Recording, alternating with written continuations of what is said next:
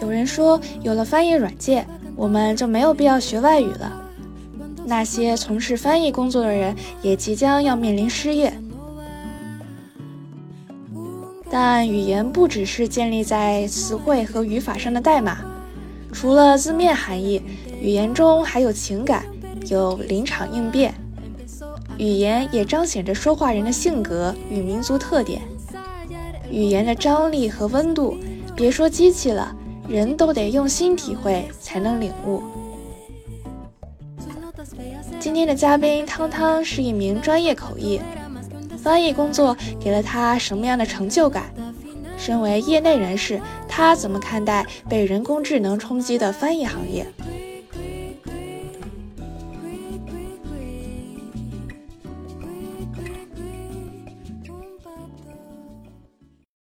斜杠青年研究所的听众朋友们，大家好，我是呃主播欣欣的好朋友，然后呢，大家可以叫我汤汤。很高兴作为这个斜杠青年研究所的忠实听众，今天有机会来来来当一个嘉宾吧，谢谢欣欣。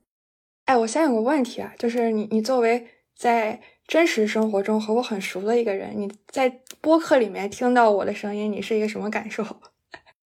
我我觉得首先是就是一种很亲切的感觉。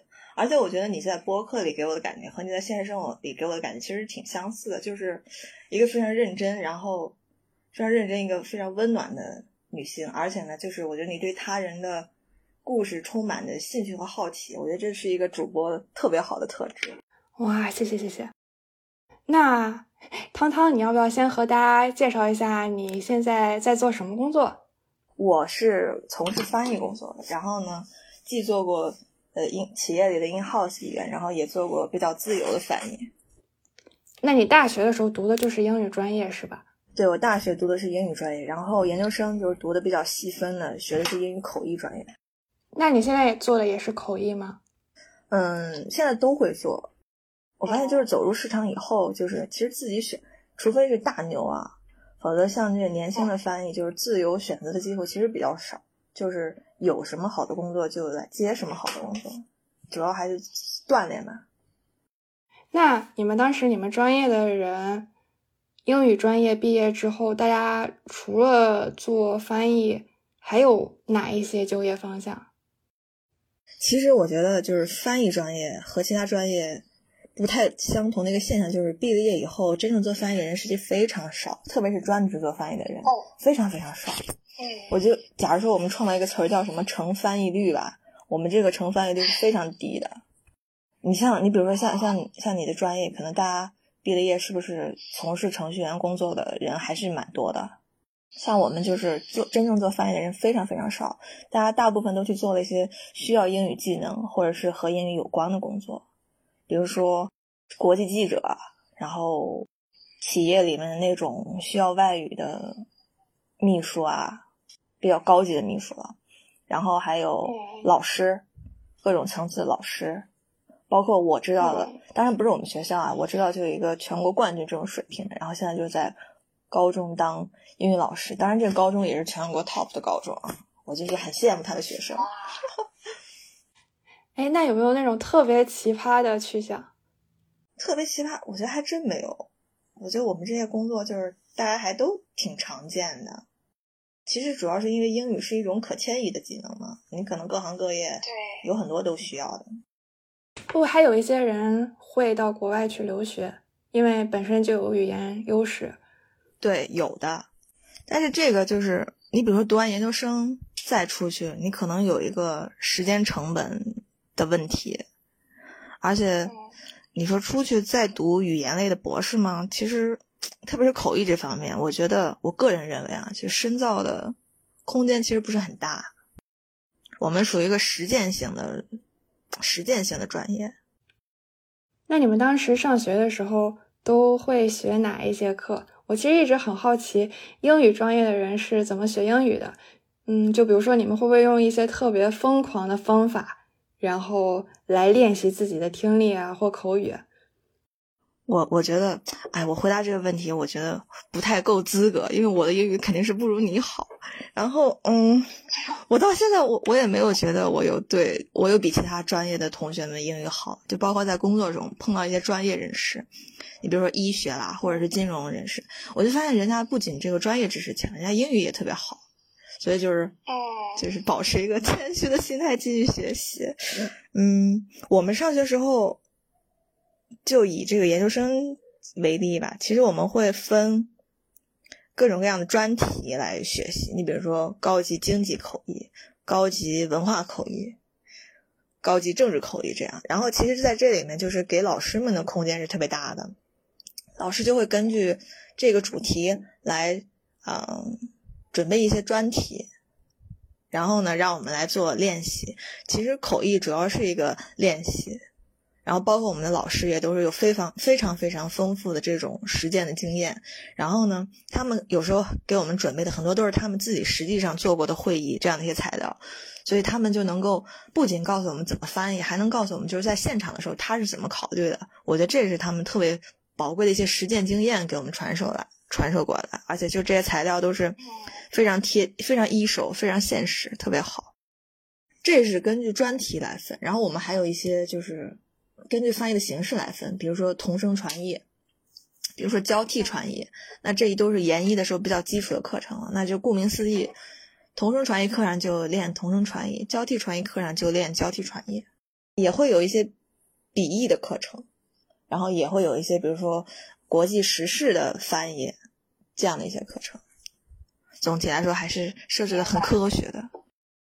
哎，那你比如说啊，你平时在看电视的时候，嗯，咱们国家这个外交部发言人在讲话，或者是不同国家这个领导人在会晤的时候，你会不会在旁边也跟着翻译？这有一种，比如说和爸妈一起看电视，然后他们会说这个怎么读，你翻译一下，露一手，或者说哎，他翻译的对不对？哎，真的有时候会这样，但是。其其他人会这么问我，我自己的话，有的时候会。你比如说看的时候，你会想，哎，我会怎么翻？然后再对照一下人家这个现场的高手怎么翻。我觉得这种对照，然后找差距，是一个特别好的能够进步的方法。而且呢，你比如你在电视前面翻，你和人家在那个现场的压力是不一样的。但是你自己累积多的这种经验，等到你自己真正上手的时候，会一个会是一个很好的帮助。哎，那你当时读研的时候为什么会选择口译这个方向？因为你看，除了口译，还有笔译，还有一些文学翻译这样的方向。嗯，为什么会选择口译这个方向呢？是觉得它的这个发挥的空间更大，然后更有挑战性，然后能在那种更大、更高端的场合发挥作用吗？嗯，当时也没想这么多，就是考上了。而且当时，反正我研究生这学校好像翻译专业，就是除了学术硕士啊，比如说什么语言学，然后真正的翻译就只有口译专业，好像是这样的。其实我我本科毕业还有一些就转专业的机会，但是当时就想，希望能先把一个专业学精了再说。然后呢，口译其实是一个，就是能够每时每刻都调动你肾上腺素的一个职业。我觉得就是喜欢挑战的人，对，会比较喜欢口译。我觉得确实在这个深深造这个口译的过程中，也确实各方面得到一些提高吧，我还是很感激的。虽然说我感觉目前就逐渐感觉自己缺乏很多这种规范的学术训练啊，就是，但是哎，怎么说呢？走走过的路就还是都挺有意义的。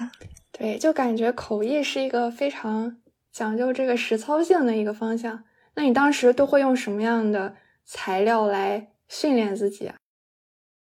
我自己练习的时候啊，就只能找到一些网上公开的材料。你比如说，领导人讲话啦，或者是啊各国领导人讲话，他们用英语就可以练英译中；他们如果是中文就可以练中译英。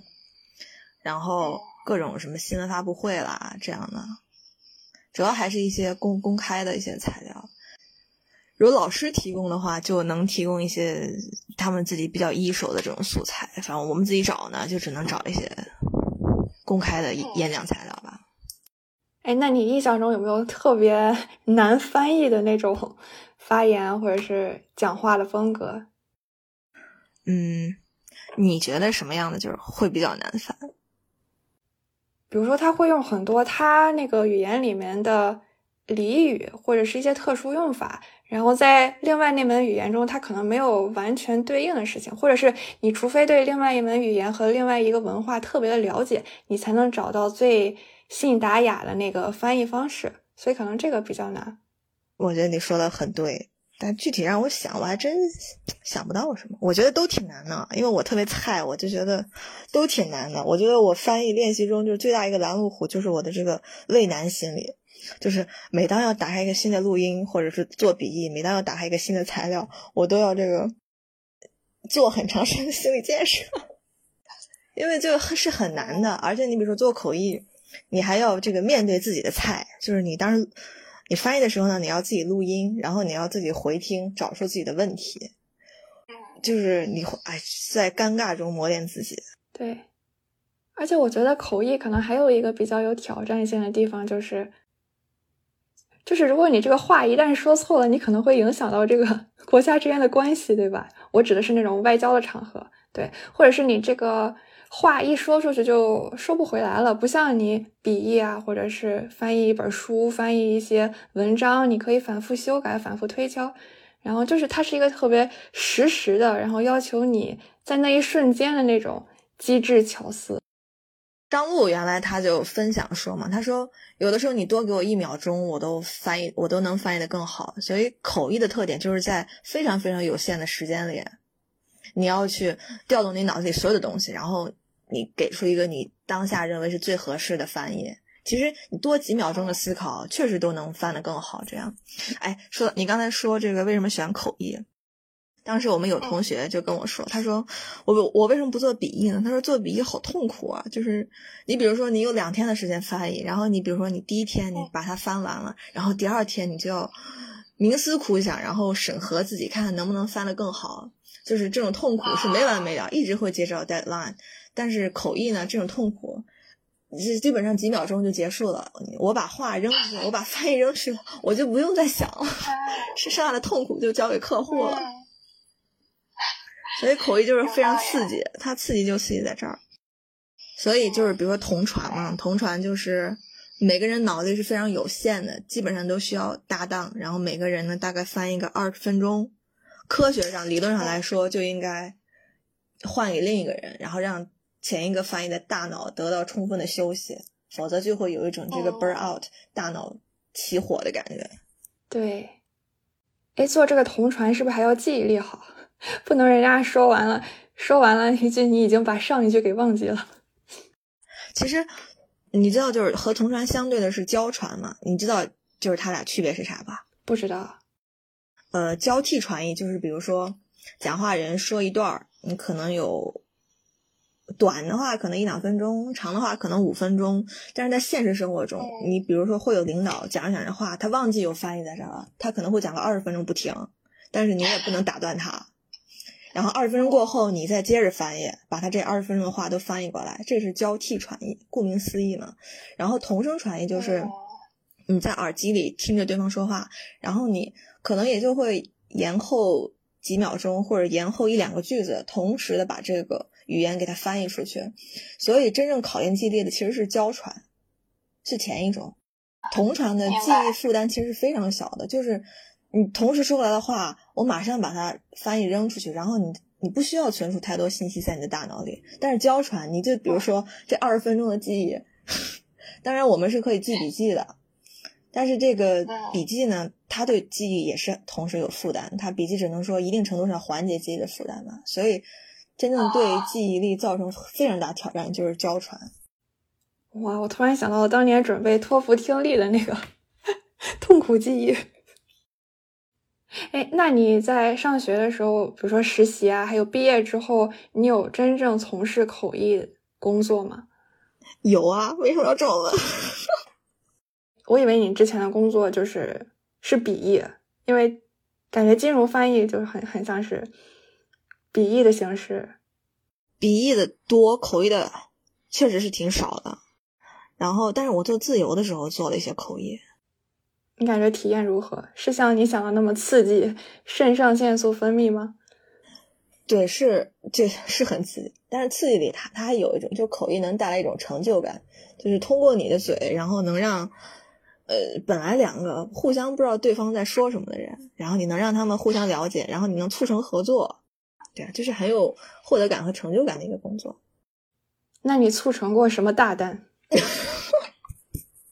这一倒没有，都是不这倒没有，只能说促成一些合作，或者是你可能双方本来有矛盾，但我之前有这样的经历，就是双方本来是有矛盾的、有误解的，然后但是呢，我去给他们做了这个翻译以后，然后矛盾解开了，误解也解开了，所以这个呢，我觉得就是在实际的工作和实践中，和你在学校里练习特别不一样的一个地方。在学校里练习，你是对着电脑，然后戴着耳机。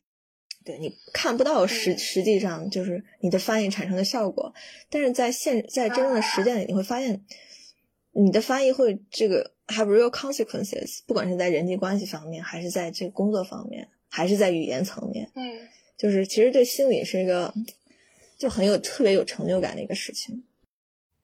那你的这个第一专业就是英语对吧？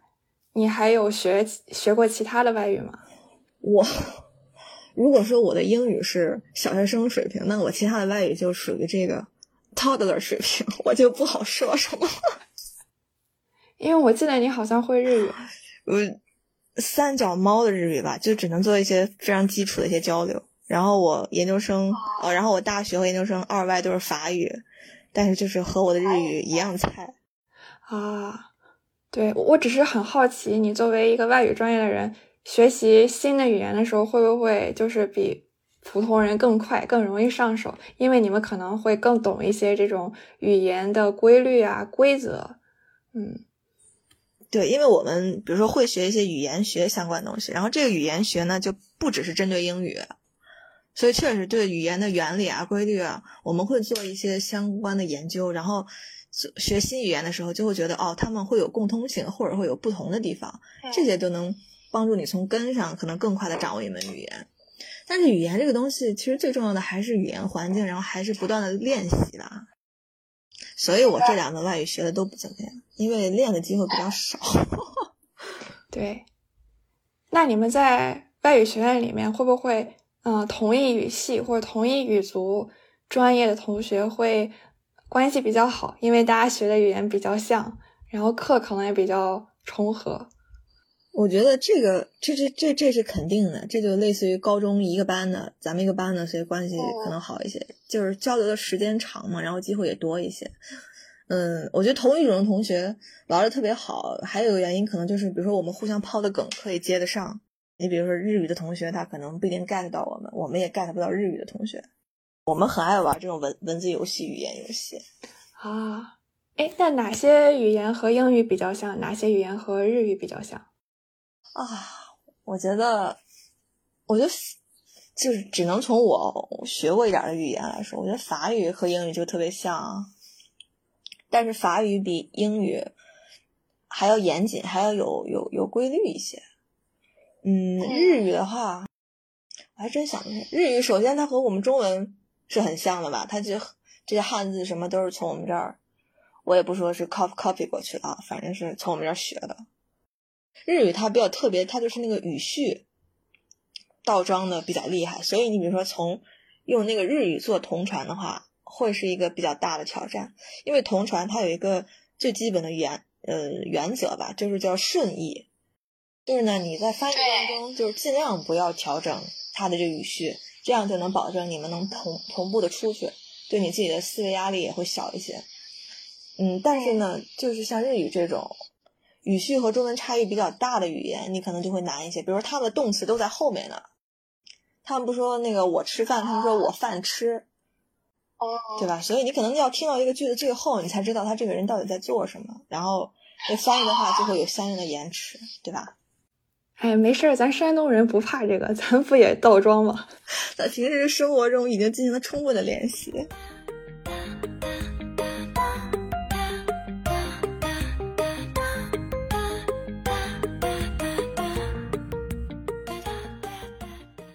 哎那如果让你重新选择一次，你还会选择第一外语是英语，第二外语是法语吗？还是你会重新选择就是学外语专业吗？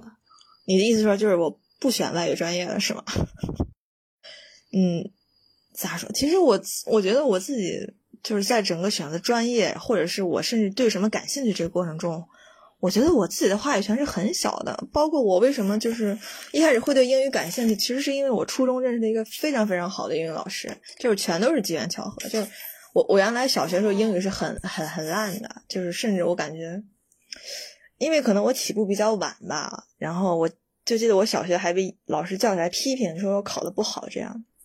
然后呢，上了初中也是，就是机缘巧合，有一个特别特别能够激起学生兴趣的一个英语老师，我现在都非常非常感感激他。刘老师，你在听吗？谢谢你。然后就是真的，刘老师，我觉得他是一定程度上决定了我的人生的走向。然后呢，我又机缘巧合的不知道为什么成为他的课代表，就这两个 buff 叠起来，就是在英语上花了很多功夫。然后你可能就有一个马太效应，你越学得好，然后机会越多。然后你越获得相应的激励和表扬，就会越在这方面感兴趣。所以就这种道路一直引导我，我莫名其妙我就一直在走这个语言类的道路。所以我发现，哎，时也命也。对，这就是一个好老师的作用呀，可以改变人生轨迹的。对啊，前两天不是教师节吗？在这里祝所有的老师们节日快乐。对你平时阅读的时候，看看中文多还是看英文多，还是一半一半？看中文多，看中文多，看英语比较少。啊，我我以为你会就是，嗯，刻意的保持保保持一定量这个英文的摄入，来维持自己的这个专业水平。我觉得你这样是特别对的，是特别对的。但是就是平时每天都很累了，就不想再 费脑力读外语了。而且就是平时也说英语比较少了嘛，你反而读一些实用类的中文的东西啊，反而比较比较实用一点，重要一点。而且我觉得你比如说长期在另一种语言里浸泡久了，就是母语会有一定程度的下降。然后母语一定程度下降呢，你又无法应付现在的工作中对于中文的这种表达能力很高的这种需求。我觉得我我我我的中文属于已经被英语渗透的挺厉害的了，特别是写东西的时候，我会发现。对，比如说你在看到一篇文章的时候，你知道它的原文啊是英语，然后但你现在拿到的是中文，你会去追根溯源找到它。最开始的那个原文版本吗？还是无所谓，读中文就可以。我要取决于它这个中文的翻译水平如何，然后再取决于这个文章到底它的重要性怎么样。如果这个文章我觉得很重要，就是学看了以后会很有帮助，那我会找到它这个原文。啊，然后另一方面，如果我觉得这翻译翻译的不是特别好，就没有把它翻译透，我就会看一下原文。这就是掌握外语的一个 perk，你可以就是。提高你自己阅读的东西的这个质量吧。你你如果只会一种语言，你就只能别人翻译完了，你就只能读，是这个样子。哎，那你作为你们这样比较专业的人啊，就比如说一份材料或者一本书，它有好几个翻译版本，你们自己的这个选择标准是什么？我的话，你比如说走到书店里，它确实，特别是名著会有好几个翻译版本，我可能就是一个会看出版社吧，然后。看出版社有没有名气，是不是很专业、很资深的出版社？然后再一个看译者，看他是不是一个很有名望的译者。如果这两个都不成立的话，我可能就会直接多翻翻开几本。然后你比如说同一页，我看一看他们翻的哪一个符合我的，哪一个我读起来更舒服，我可能就会拿着那本我觉得更舒服的走。其实就是还是一个语感吧。现其实现在这个图书翻译市场也是属于一个鱼龙混杂，很多非常优秀的图书翻译者都是为爱用爱发电，他们好多人甚至就是在做着别的工作，特别是在做着口译，是来养活自己做图书翻译的这个一个爱好。我觉得我对他们就是充满敬意，而且但同时我觉得文学翻译确实，图书翻译确实是一个功德无量的一个工作。你就想想我们小时候就是不懂外语的时候。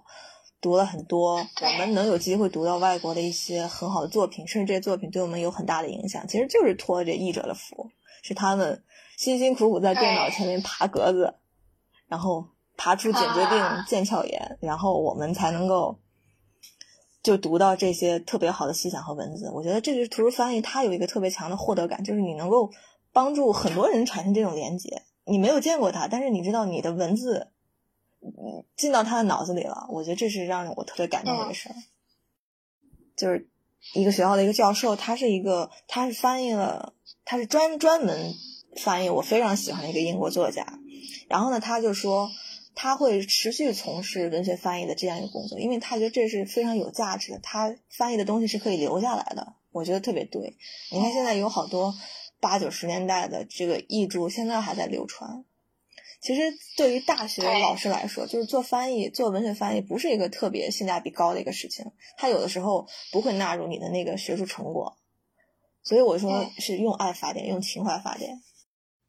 哎，那你有做过类似这样的翻译吗？就是比较偏文学向的啊？目前还没有机会，之后也可以。用爱发发电，我机会继续锻炼一下，希望有合适的出版社老师可以找我。对，联系我们的汤汤同学。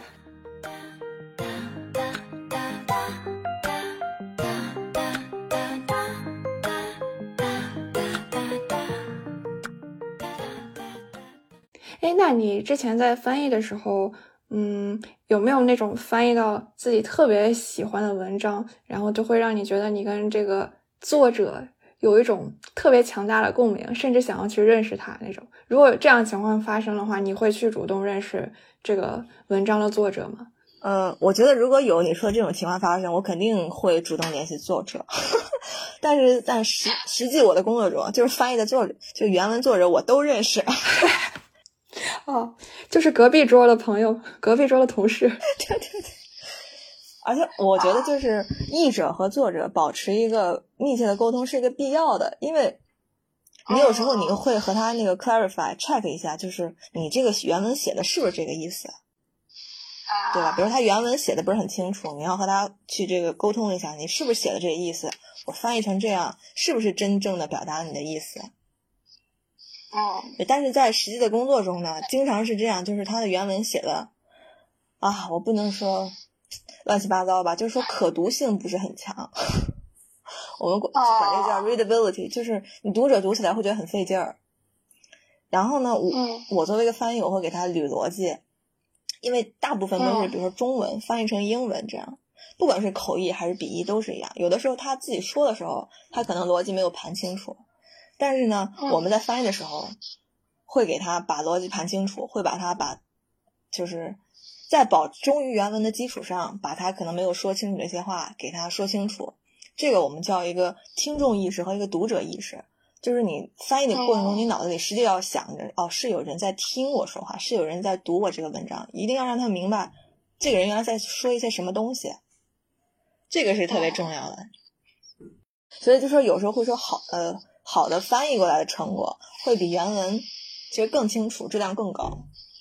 啊，那你这就解解答了我一个问题了，因为我其实还蛮想问你，你们作为翻译会不会担心像现在的这种人工翻译、机器翻译会把你们取代掉，会让你们下岗？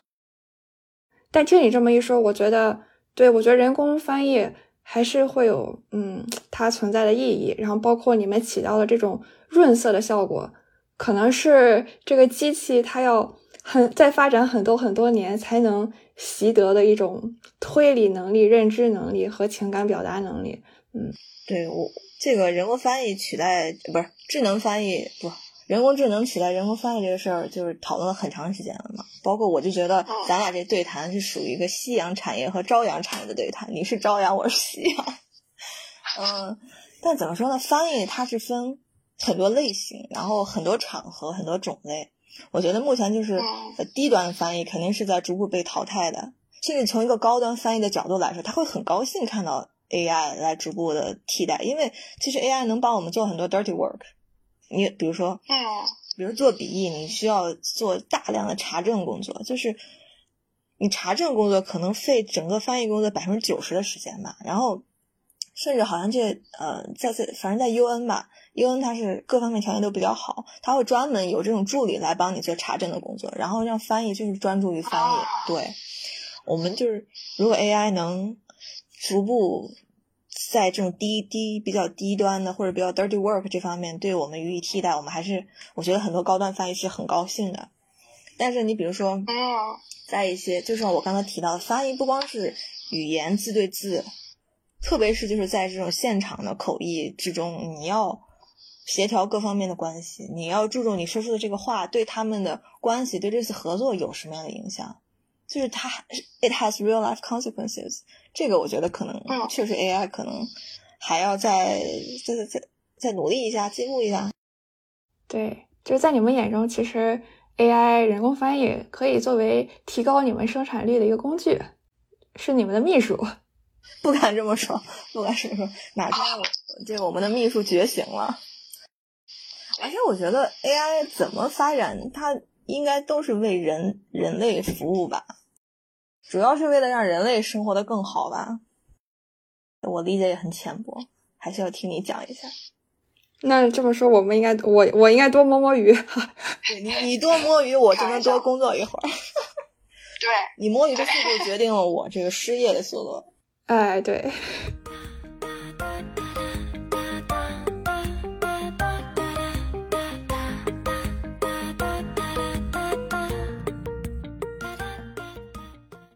嗯，哎，你在翻译过程中会有一些很有意思的一些发现，就比如说我之前有读到，你看像英语里面，嗯，猪是 pig，然后但是猪肉，猪肉它是呃 pork，对吧？然后像牛的话，它可能是什么 cow 呀，但是牛肉是 beef，就是这个动物和这个动物这个肉是完全两个不同的词。然后后来我读到一个一些资料，他就说是因为当时，嗯。嗯，当时是法国人统治了英格兰地区，所以当时，嗯，上层阶级，然后包括这些贵族，他们都是讲法语的。然后他们呢，通常都是只吃过猪肉，但没见过猪跑，所以他们可能就，哎，他们的用词都是在形容这些已经烹饪好的肉食。对，但是，呃，底层人民像老百姓，他们他们是只见过猪跑，但没吃过猪猪肉，所以他们可能比较熟悉的就是像 pig、cow，然后这种动物本身的这样的词。对，所以这可能是为什么，呃，牛和牛肉，猪和猪肉是完全不同的词。对我觉得，嗯，这让我感觉到语言中还是存在一些文化密码。对，就可能你在翻译，包括研究这个民族的语言的过程中，你可能也可以窥见到他们这个民族的性格，然后思维方式，然后甚至他们曾经的一些殖民或者被殖民的历史。对我觉得，嗯，你有没有？这样一些有意思的发现，我觉得你刚才说的这个发现，我就觉得很新奇。我我也是第一次知道，所以是，所所以你比如说，就是肉类 pork beef 这个词是从法语来的，然后是 pig，就是从英语本身来的吗？对，就好像 pig、cow，然后 deer、sheep 这些都是古英语单词，但是像 pork、beef 还有 mutton，它们可能是来自于法语词汇。对对，mutton 这个词拼写就很像法语，所以就是底层人民可以见到原材料，然后贵族只能见到端上桌的成品。对，所以我觉得这可能是研究语言，除了你刚刚提到的能促进这个交流、促成合作、化解矛盾，然后一些你自己可能嗯会比较呃有趣的一些发现。哎，那嗯，你最近有没有看到什么你觉得特别巧妙的这种翻译？嗯，哎，那要不我们说一下那个小测试吧？可以，哎，什么小测试？你你来说说。是我给这个新鲜同志准备一个小测试啊，就是假设。现在就是我们国家的一个领导人，然后在和外宾这样对谈，然后这个欣欣同志就是我们这个独家翻译员、独家译员，然后呢就这样，他是要把这个中文翻译成英文啊，然后我们这领导人说说这个事情是小葱拌豆腐一清二白，然后请你翻译。嗯，一清二白，小葱拌豆腐。哦，好难呀，因为不知道该怎么翻译“小葱拌豆腐”。那就说这个事情很、很、很直接，很 straightforward，可以吗？可以，可以。然后呢，这个咱们这领导人就接着说：“说你吃过小葱拌豆腐吧？”请接着翻译。哦，所以就是说我刚刚把小葱拌豆腐给跳过了，但是。到第二句，他还是得让我把这个小葱拌豆腐翻译出来，是吗？那那可能外国人也没有吃过这么一吃呀，怎么能让他们理解就是这道菜背后这个含义呢？你不能直接说这个 tofu with onion 吧，with green onion。所以大师是怎么翻译的呢？大大师的前一句和你翻译的差不多，他没有这个，就是我们在这里可以采用两种策略可以选择嘛，一种就是啊，你给他解释什么是小葱拌豆腐，是我们中国的一种菜。然后呢，他在中国里这个有这么一个俗语，就是说他这个事儿非常的 straight straightforward，crystal clear。然后呢，但是这个缺点，这个优点就是你能给他讲清楚，然后还能避免就是下一句这个坑。但是缺点就是，就是这个外宾可能他不是很有兴趣听你这个，而且他会有点一头雾水，而且呢，这个过程会比较长。你在口译的过程中，你可能领导不愿意等那么久。然后另外一种方式呢，就是像你刚才选择，就是咱们意译，把它这个意思译出来，这是比较高效的一种方法。但是呢，就是我们会很担心后面，比如说又会讲者又会挖这么一个坑。然后当时这个翻译他是这么翻译：第一句话“小葱拌豆腐一清二白”，他说那个 “It's crystal clear, isn't it？” 然后第二句话呢，“你吃过小葱拌豆腐吧？”他说 “You know what I mean, right？” 你看是不是很巧？所以啊，所以他我们还是用另外一个方法把这个小葱拌豆腐给，而且我们就是在赌，领导不会再仔细的讨论他在哪里，你你你在哪吃的小葱拌豆腐啊？就是应该他不会在。你知道我刚刚是在想这个西餐里面有哪些菜类似小葱拌豆腐？我刚刚想到的是，你知道啊，美国人特别喜欢生吃那个芹菜梗和那个胡萝卜。我想到的是这个，天哪！那对方领导人一定觉得我很奇怪。对方领导人会觉得我们这个中国领导人呃这么熟悉我们西餐，所以你刚才就有一个初体验，你发现没有？就是在其实刚才我们这个很长的思考过程，真正的议员他可能就两三秒，甚至一两秒。就是你发现你这个一两秒钟你思考量有多少，有多少要考虑的东西，然后就是是不是非常刺激？是是是。哎，但我突然觉得这个 “you know what I mean” 这个很万能哎，好万能哦！对啊，就是你不会翻译，你就可以说这句话，哎，还拉近双方的这个距离。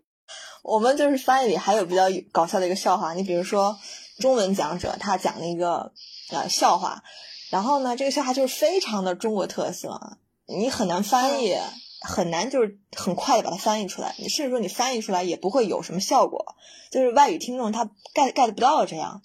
所以有的时候有的翻译就直接会说，这个 speaker 讲了一个笑话，现在请大家配合笑一下。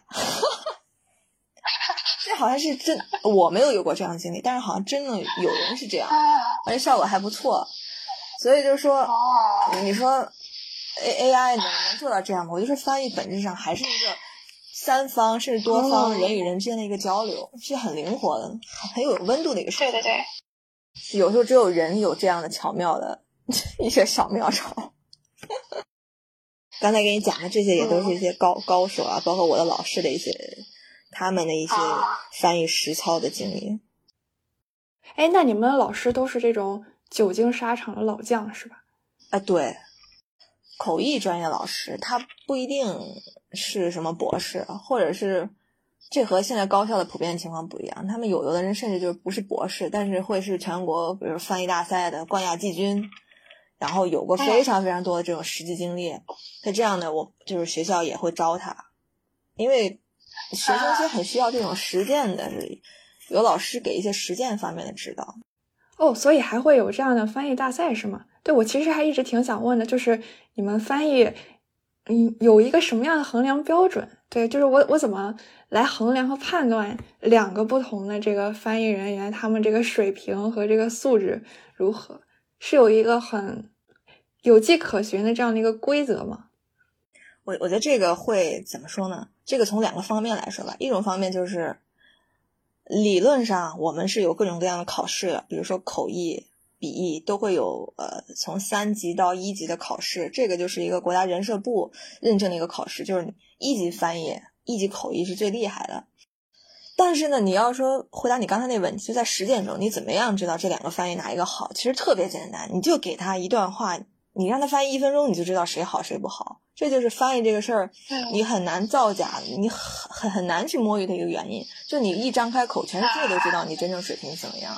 所以就是是是是。对啊，你甚至就不懂行的人，他都会从你的这个语流流利程度，然后从双方这个反应来判断你说的好不好。所以翻译是特别难摸鱼的一个职业。我们有一个说法叫什么？一天不练自己知道，两天不练那些客户知道，然后三天不练全全世界都知道。就是你没有办法糊弄任何人，高下立判，高下立判。你就你就拿出一一段话，你让他翻译，一分钟你就知道谁好，谁优谁劣这样。所以还是挺残酷的。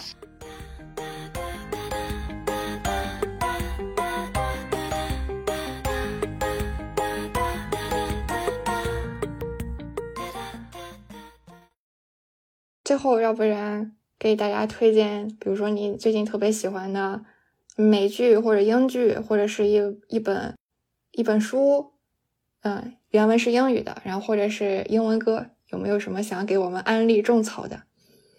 我就是真诚推荐一下这个 comedy 吧，我我属于这个 comedy 爱爱好者，就非常推荐大家去看一下美国有一个情景喜剧叫那个 Community，中文应该叫废柴联盟。它是属于一个比较老了，然后应该是出到第六季就结束了。怎么说呢？它就是很怪的一个情景喜剧，但是非常的戳我的点，我我特别特别的喜欢，就是可以反复的看都不觉得无聊那种。甚至说，你比如说干翻译的时候，我会在旁边把它打开做一个背景音这种。而且它还有一个特点，就是它里面非常喜欢玩一些那个 pop culture 的那个梗。你就会通过它，我觉得，比如说学电影啊，学美国流行文化，你就是看它，你如果还认真学那台词，你会学到很多这个美国流行文化相关的知识，特别是电影方面。我感觉这导演属于一个电影迷吧，他包括他在这个电视剧的过程中，他会做很多致敬致敬电影的特辑，他就是每一集都会很有新意。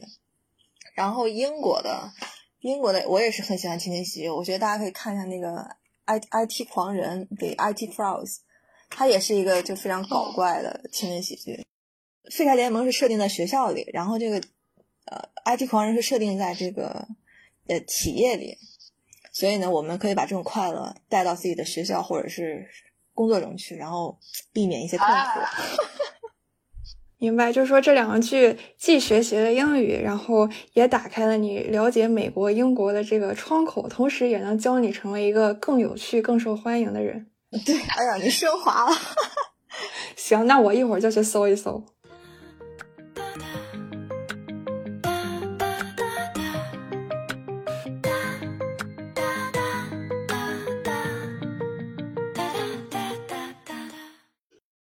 行，那咱们要不然就，嗯，聊到这儿。然后希望你保持你的这个英语水平。行，好的，谢谢，借你吉言。然后如果有说的不对的地方，请大家在评论区多指正啊。那个我也是水平有限，大家不要攻击我，就是指指正我就行。谢谢。好的，谢谢汤汤。那我们下期再见，拜拜。好啦，这就是本期节目。想要认识更多斜杠青年，欢迎你在小宇宙、喜马拉雅、苹果播客等平台订阅关注斜杠青年研究所，也欢迎你把这档节目推荐给你的朋友。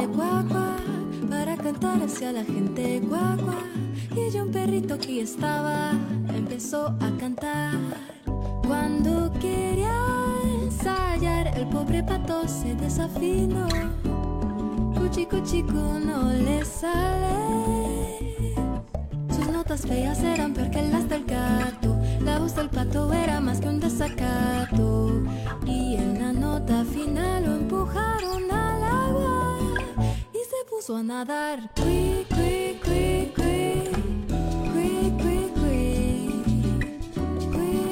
cui. Un pato se entusiasmó alegremente. Cuac, para cantar hacia la gente guapa y les canta bossa nova.